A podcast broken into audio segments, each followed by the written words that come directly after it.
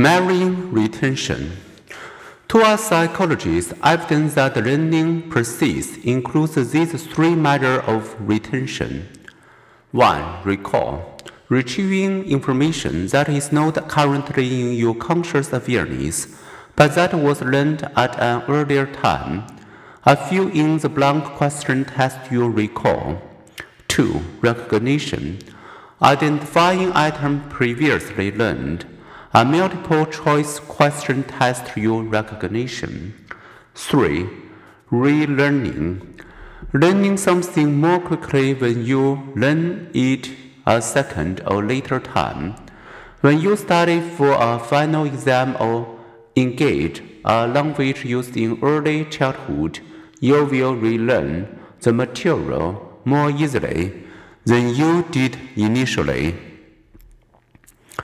Long after you can recall most of the people in your high school graduating class, you may still be able to recognize their yearbook pictures from a photographic lineup and pick their names from a list of names.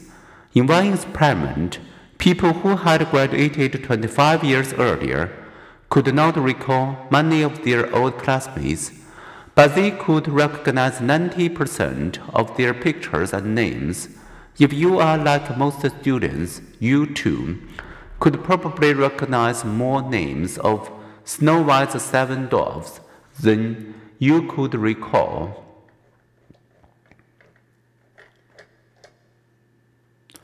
All recognition memory is impressively quick and vast. Is your friend wearing a new or old outfit? Old. Is this five second moon clip from a film you've ever seen? Yes. Have you ever seen this person before? This minor variation on the same old human features? No. Before the mouth can form our answer to any of millions of such questions, the mind knows, and knows that it knows. Our speed at relearning also review memory Pioneering memory researcher Hermann Ebbinghaus showed this more than a century ago. Use nonsense syllables. He randomly selected a sample of syllables, practiced them, and tested himself to get a feel for his experiments. Rapidly read aloud eight times over the following list then look at away and try to recall the items.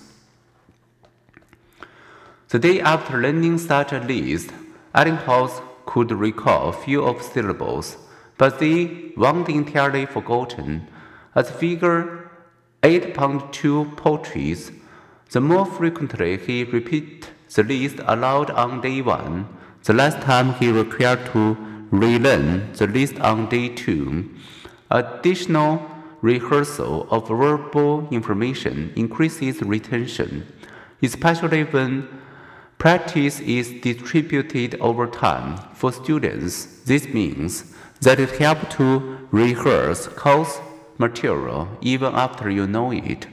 The point to remember tests of recognition and of time spent relearning demonstrate that we remember more than we can recall.